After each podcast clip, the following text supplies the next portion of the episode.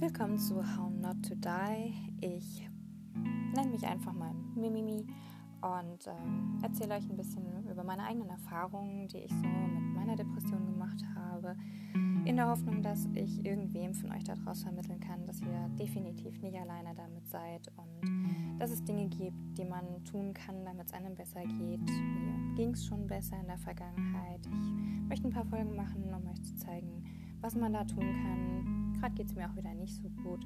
Das ist aber auch okay. Und ähm, vielleicht habt ihr ja auch noch Anregungen, worüber ich reden kann und was euch so bedrückt. Ähm, ansonsten möchte ich das Ganze als Tagebuch gestalten. Bin natürlich auch offen für eure Vorschläge.